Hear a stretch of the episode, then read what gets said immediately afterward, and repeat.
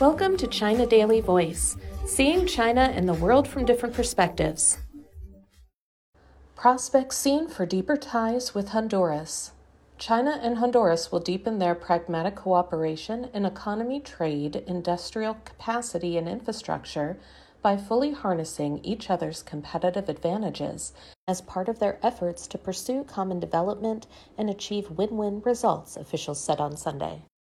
They made the remarks in Beijing during the first China Honduras high level business meeting, which was held amid Honduran President Xiomara Castro Sarmiento's first state visit to China after the two countries established diplomatic relations in March. Castro arrived on Friday and is scheduled to continue her state visit through Wednesday. Zhang Shaogang, vice chairman of the China Council for the Promotion of International Trade, said that given the two countries' diversity in resources and high economic complementarity, there is broad room for cooperation. According to Zhang, nearly 120 Chinese entrepreneurs from various fields, such as foreign trade, engineering, finance, telecommunication, and tourism, were present at the meeting because they have a strong desire to expand cooperation with Honduran companies.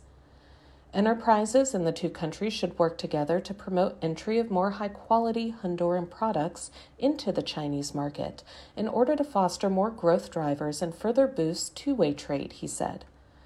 Chinese enterprises should fully leverage their competitive advantages, such as capital, technology, and management experiences, to scale up investment and cooperation in Honduras and facilitate local economic and social development, he said.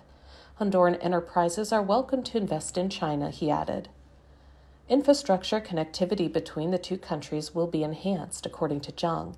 Eligible Chinese firms will be encouraged to participate in the construction of infrastructure projects in Honduras in order to enhance local employment opportunities, increase public welfare, and advance sustainable growth, he said. Fredis Cerrato, Minister of Economic Development in Honduras, said that with a population of 1.4 billion, China has a huge market potential and the size of its market is still rapidly growing. This will provide Honduran enterprises ample opportunities to bring their quality products to the Chinese market. Departments concerned will spare no efforts in facilitating more Chinese entrepreneurs to invest in Honduras, especially in technology, communication, and infrastructure to help the country make fast progress, Cerrato said. The Honduran government will explore every possible means to create favorable conditions for enhancing the well being of the two peoples and for promoting the development of both economies, he added. Experts said on Sunday that China and Honduras are at different stages of development, but with broad complementarity in their industrial structures, which bodes well for extensive economic cooperation and mutual benefits. Zhang Jianping, head of the Center for Regional Economic Cooperation at the Chinese Academy of International Trade and Economic Cooperation, said the economic growth of Honduras is primarily driven by its agricultural sector, highlighted by exports of farm produce such as coffee, banana, palm oil, cultivated shrimp, sugar, and tobacco.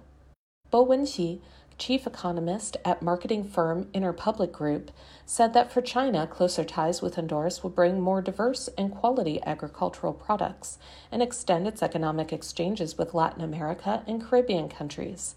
For Honduras, the ties will mean tapping into the huge market potential of the world's second largest economy, which will further boost its foreign trade and attract more investment from Chinese enterprises, Bo said. That's all for today. This is Stephanie, and for more news and analysis, by the paper. Until next time.